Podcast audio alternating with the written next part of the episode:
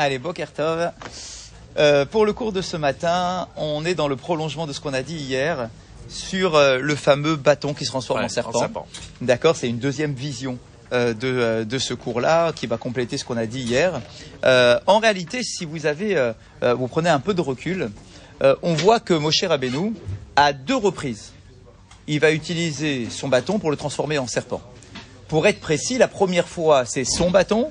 La deuxième fois, c'est le bâton d'Aaron. Parce que je vous rappelle que devant le pharaon, c'est pas son bâton à lui qui est jeté au sol pour se transformer en serpent, quoi qu'en disent les films, bâton, etc. euh, En réalité, c'est le bâton d'Aaron.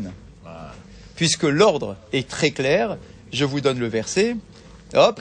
Vea Marta el Aharon, Ah, voilà. kachet matecha dit Aaron. le Toi, Moshe, tu diras à Aaron qu'il prenne son bâton et qu'il le jette au sol. Donc, en réalité, pour être précis, c'est pas deux fois la même personne qui fait le même miracle. La première fois, c'est Moshe, mais la deuxième fois, c'est Aaron. Pour vous remettre dans le contexte précis à- encore plus, la première fois quand Moshe il jette son bâton, c'est devant le peuple d'Israël, uniquement devant les enfants d'Israël, pour les convaincre de euh, la véracité de son message, etc. Vous vous rappelez, Moshe avait des doutes, et quand je vais arriver, ils vont pas me croire, et qu'est-ce que je vais faire pour les croire, pour qu'ils me croient, main, etc. Mais la première, la le premier geste qu'il doit montrer aux enfants d'Israël, c'est de prendre son bâton, de le jeter au sol, que ce bâton se transforme en serpent. Ça, c'est la première occurrence d'un bâton qui se transforme en serpent, et c'est le bâton de Moshe. Plus loin, le cours d'hier, quand on dit que Moshe a jeté son bâton devant le pharaon, en réalité, c'est pas Moshe qui a jeté son bâton devant le pharaon, c'est Aaron. C'est écrit explicitement. C'est Aaron qui jette son bâton et le pharaon va se moquer de lui, confère le cours d'hier. Mais, Chazak. Donc, la première fois, c'est Moshe fois, face aux enfants d'Israël. La deuxième fois, c'est. Aaron face au pharaon. On est d'accord. Mais il n'empêche, nous disent nos maîtres, que la symbolique d'un bâton qui se transforme en serpent, c'est la même. C'est le même. euh, C'est la même idée. miracle, ouais. C'est un bâton qui se transforme en serpent. Je vous ai un ridouche.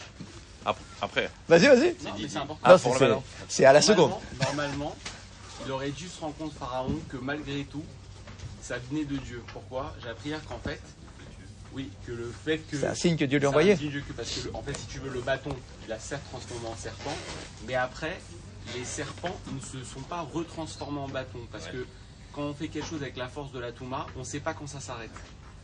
Ils n'ont pas la force de, de dire aux Ah, eux, leur bâton à eux. Ouais, Ça, c'est la- c'est le premier. Leur bâton à eux. ouais, Leur bâton des, Égyptiens. des- des Égyptiens. voilà, c'est C'est ça le miracle. C'était Et, la- la et rester différence. Ouais. La différence, c'est que Moshe, il donnait une date précise de la fin de la, de la Maca, entre Ah, guillemets, et ce que ne pouvaient pas faire les Magiciens. les magiciens, c'est-à-dire qu'ils ne savaient pas quand est-ce que, c'est quand les Ça revenait. forces de la Touma, elles, se, elles diminuaient, que ça revenait à l'état Et, initial. et de retransformer D'accord. le, le serpent C'est en pas bâton. le pchat, c'est pas le pchat de Rachi. Hein. Et le serpent en bâton. C'est pas le pchat de Rachi. C'est ce que j'ai appris hier. Ah, je- oui, d'accord, mais tu peux pas. Le enfin, de Rachid, c'est quoi? Rachi dit clairement des mots de- du verset. Vaïvla maté Aaron et matotam. Eh oui, ils ont été avalés. Que le bâton d'Aaron a avalé les bâtons. des Égyptiens. Donc ça veut dire. Ça veut dire que d'après la lecture habituelle qu'on en a, c'est que finalement Moshe, enfin Aaron, son bâton s'est retransformé en, en bâton. Ouais, son serpent s'est retransformé en bâton. Et que eux, leurs serpents se sont aussi retransformés en bâton, c'est la fin de l'histoire. Et que le bâton d'Aaron a avalé les bâtons Les ba- non de pas les serpents, mais les Razak. bâtons. Non pas les serpents, mais les bâtons. C'est ce qu'il a écrit. C'est le chat de donné par etc. Mais bon, il peut y avoir 50 lectures, c'est pas un problème. Mais c'est joli aussi. aussi. une lecture sur ce fait que c'est un crocodile. Ouais, exactement, pas serpent, parce que c'est pas le mot nachash qui est utilisé, c'est tanine. Donc là aussi, il y a quelque chose à, Autre chose quelque chose à- ouais, il y a quelque chose à dire là-dessus. En tout cas, donc on revient, mais on en, on en- on en- non, mais c'est joli, joli, on, en- on entend.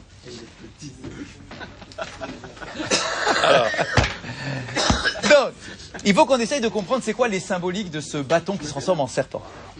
Alors, tout d'abord, concentrons-nous sur le serpent de Moshe, le bâton de Moshe, face aux enfants d'Israël. Qu'est-ce qu'il a voulu leur dire? Il y a un premier message déjà dans cette symbolique d'un bâton qui se transforme en serpent. Première chose, il faut comprendre qu'est-ce qu'un bâton et qu'est-ce qu'un serpent? Le bâton, il est présenté dans le langage Nochachamim comme étant la Mishaenet. La Mishaenet, c'est un appui. Ça veut dire que dans la vie, nous, en tant qu'êtres humains, on a tous des appuis sur lesquels ben, on se fonde, on se construit, on avance, et ces appuis-là nous accompagnent. Et on a l'impression effectivement que sans ces appuis-là, on est mort. Et d'un autre côté, que ces appuis sont nos meilleures garanties pour avancer dans la vie. On a tous ce genre d'appui, de, euh, de, de, de, euh, de zone de confort, de repères dans notre existence sur lequel on s'appuie. Comme un alpiniste. Ouais, Il a besoin d'avoir son référentiel.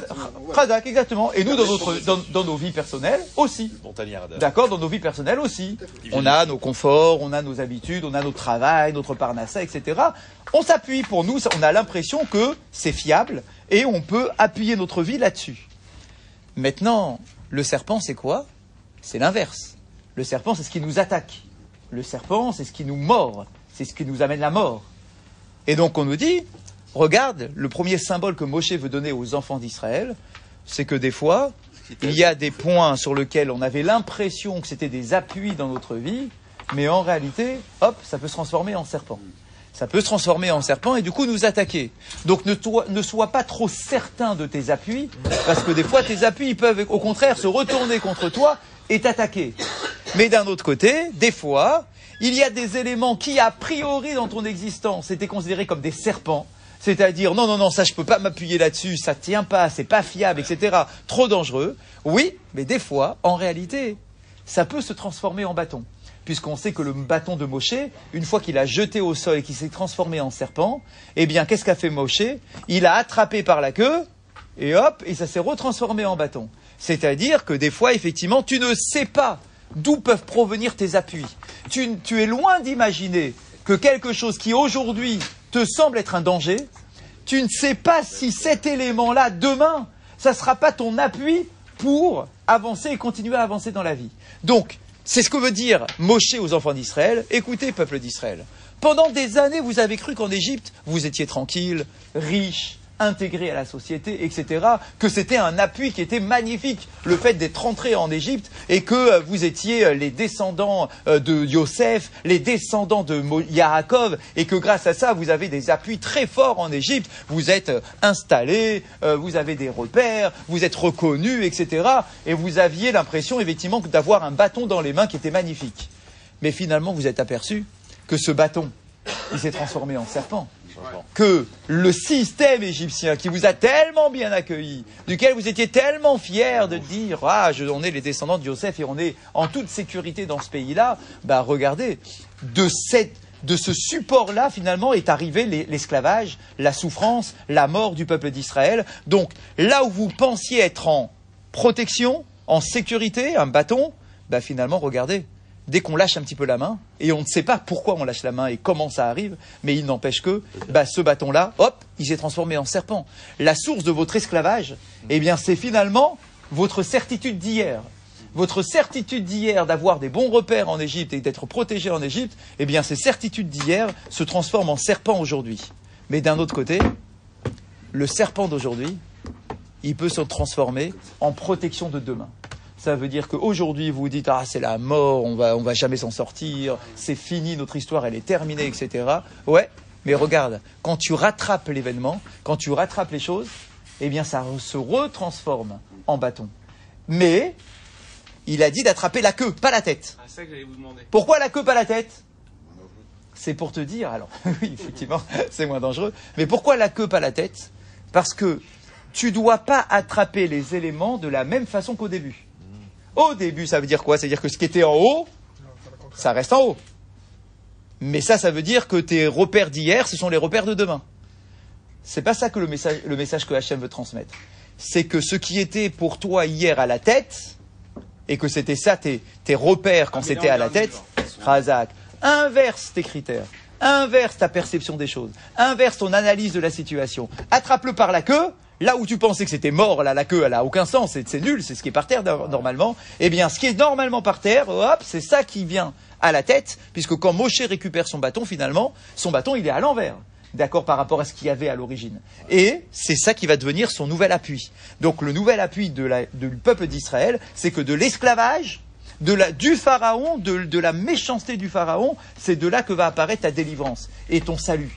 Et donc, pour nous, message, donc effectivement pour le peuple d'Israël tout au long de notre histoire, c'est que des fois, effectivement, dans notre exil, puisque c'est le message de l'exil, dans notre exil, ce que toi tu avais l'impression comme étant quelque chose de fiable, eh bien finalement demain, ça peut être le plus grand danger de ta vie, et que là où tu avais un peu dédaigné certaines choses, etc., en disant non, ça c'est pas important, ça c'est pas sur ça que je vais m'appuyer, eh bien peut-être qu'en réalité, ça sera ça tes repères de demain. Et donc Hachem veut nous dire, soyez capable d'analyser votre vie en exil avec beaucoup de recul, parce que finalement, c'est moi qui décide que ce qui est à la tête aujourd'hui peut être en bas, et que ce qui aujourd'hui est en bas peut devenir et être à la tête. Donc ça, c'est le premier message que Moshe transmet aux enfants d'Israël juste avant de de- de- de- d'en- d'engendrer euh, tout le système, le processus de libération du, euh, du peuple d'Israël. Message interne au peuple d'Israël. C'est le message que Dieu avait donné à Moshe euh, quand, quand il, a, il a jeté le, le bâton aussi devant le buisson. Exact. C'est toujours pareil.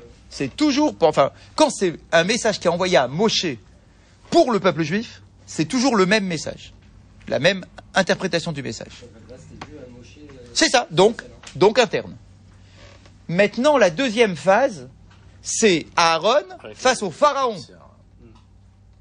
D'accord? Donc maintenant, il y a un message que Dieu va envoyer au pharaon. On a dit hier, c'est pas le plus grand miracle, il aurait pu faire un miracle plus impressionnant, etc. Oui, mais finalement, ce qu'on veut nous dire aujourd'hui, c'est que c'est pas tant un miracle impressionnant qu'il veut faire devant le pharaon, c'est un message qu'il veut lui transmettre. Et Razak. Quel est le message? Le message, il est porté aujourd'hui par le Khatam Sofer. Le Khatam Sofer dit comme ça. Ramazlo, voilà le remez, l'allusion qu'il a voulu lui transmettre. Qui ou atatanin gadol rovetz betor yehorav. Enenu ela mate shel akadosh baruch hu shemasru beyado les radotbo be'Israël. En réalité, toi tu penses, Pharaon, que tu as de l'indépendance, que tu es un dieu sur terre. Et d'ailleurs, vous savez qu'il y a un verset qui nous dit que le Pharaon, il se considérait comme étant un tannin comme étant un gros, euh, un- nous on traduit en français, un gros euh, crocodile dans le Nil, etc. Mais vous avez remarqué quand même que le mot tannin, c'est celui qui a été utilisé à propos du bâton. Le bâton est jeté devant le pharaon et il se transforme en tannin. Ça veut dire que là, on joue sur les terres du pharaon. Toi, pharaon, tu dis que tu es un tannin, mais moi, je vais te dire ce qu'est un tannin. C'est quoi un tannin En réalité, tu n'es rien d'autre qu'un bâton. Comment ça, je suis un bâton? Mais non, pas du tout. Moi, je suis un tannin, d'accord? J'ai de l'indépendance, je fais ce que je veux, je suis roi sur terre, un dieu sur terre, etc. Hachem vient lui dire, en réalité, tu es un bâton entre mes mains. Tu n'es rien. Tu n'es qu'un bâton entre mes mains. Tu étais bâton, tu n'étais rien. Tu es devenu tannin, mais en réalité, c'est moi qui décide qui est un bâton, qui est un tannin. C'est-à-dire que l'indépendance que toi tu crois avoir dans ton existence, la grandeur que tu crois avoir dans ton existence, sache qu'elle est entre mes mains à moi. Et que les êtres humains ne sont rien d'autre que des bâtons entre les mains d'Akadosh Baruchou. Des fois, ce bâton, Dieu l'utilise pour frapper quelqu'un. Des fois, Dieu lui donne une sorte d'indépendance, une impression d'indépendance. Mais des fois, en réalité, il le récupère. Et donc, On voit, on voit pas le, le retour arrière. alors, c'est quoi le retour arrière? C'est que le bâton de Dieu, le bâton d'Aaron, le bâton de Dieu, va manger et récupérer le bâton des Égyptiens. C'est-à-dire que finalement, celui qui maîtrise toute la situation, c'est le bâton d'Aaron. Si sous- sous-entendu, le bâton de Dieu. Donc tu n'es rien d'autre qu'un bâton entre mes mains.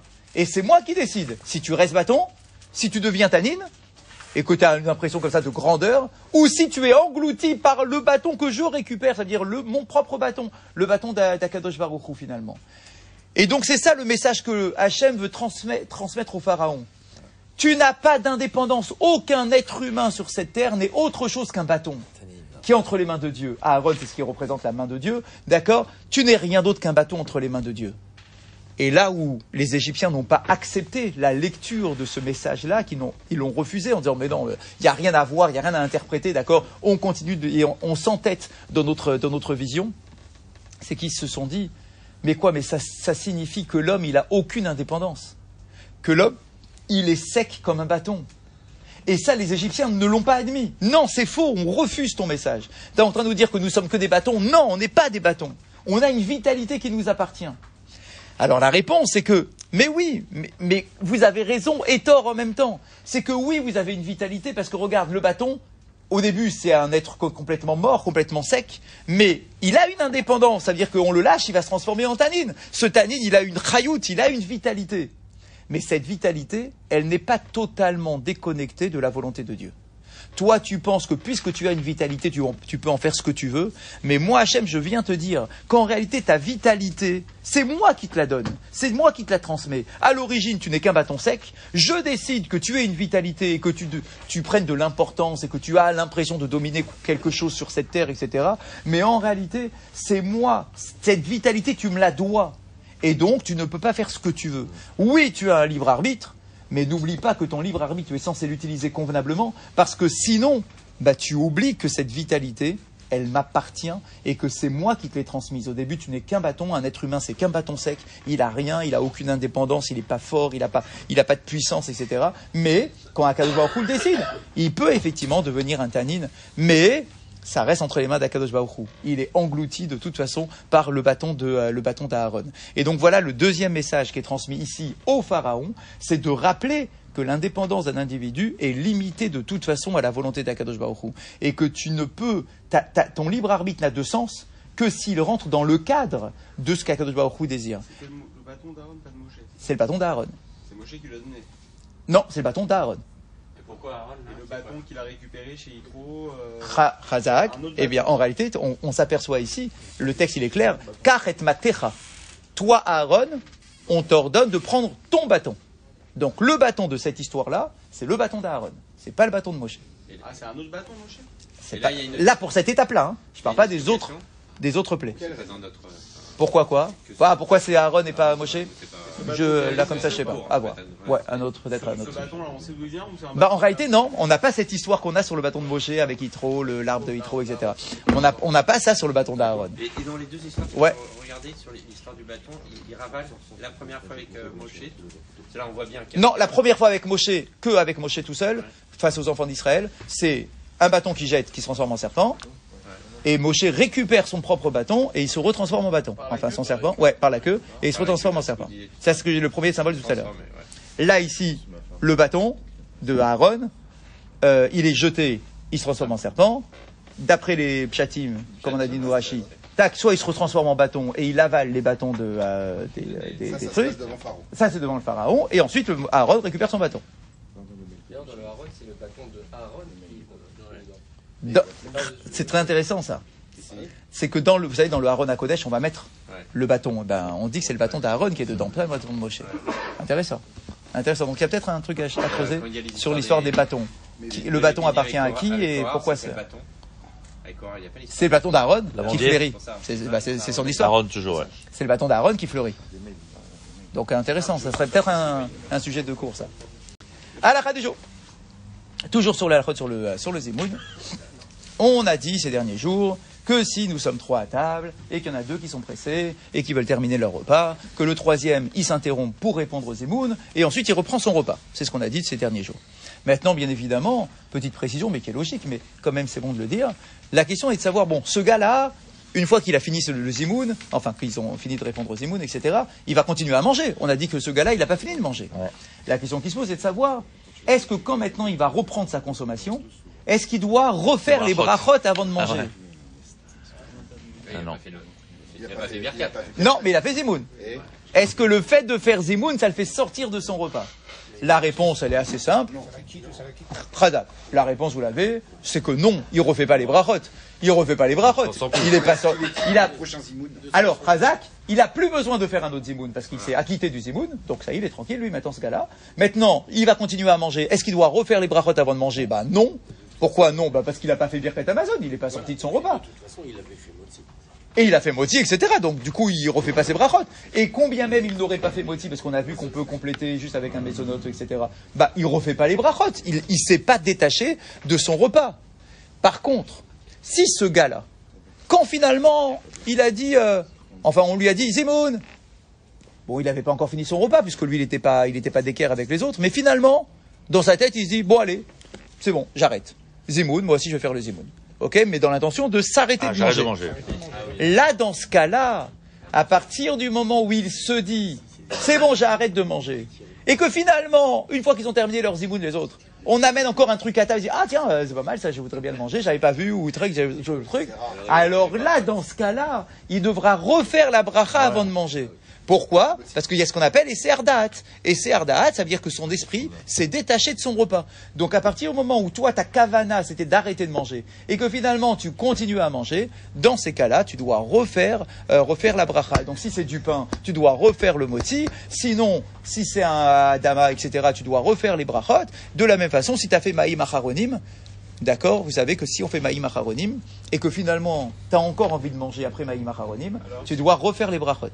Ouais. Tu dois refaire les brachot. Pourquoi? Parce que Maïm Acharonim, c'est un geste qui montre que tu as terminé de manger.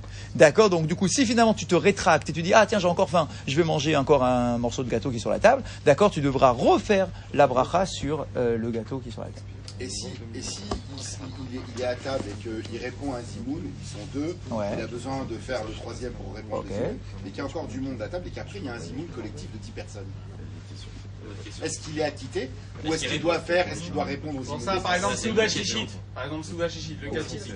Il n'y a qu'un seul Zimoun à Seudash Teshi. Non, non, il y en a deux qui se lèvent, Il y a qui qu'un seul zimoun. avant et qui font un zimoun rapide entre eux. Ah, ils n'ont pas le droit. Ça, on a déjà vu, ils n'ont pas le droit. Ça n'empêche que ça Ils n'ont pas le droit parce que tu es tenu par ton Zimoun à 10.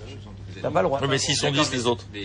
Bah ouais, mais ça, ça- je peux pas donner une halakha sur quelque chose qui est interdit. Pressés, voyez ce que je veux dire Et si euh, je mange du porc, est-ce que je peux faire la bracha dessus? Bah non, ça n'existe pas. beurre.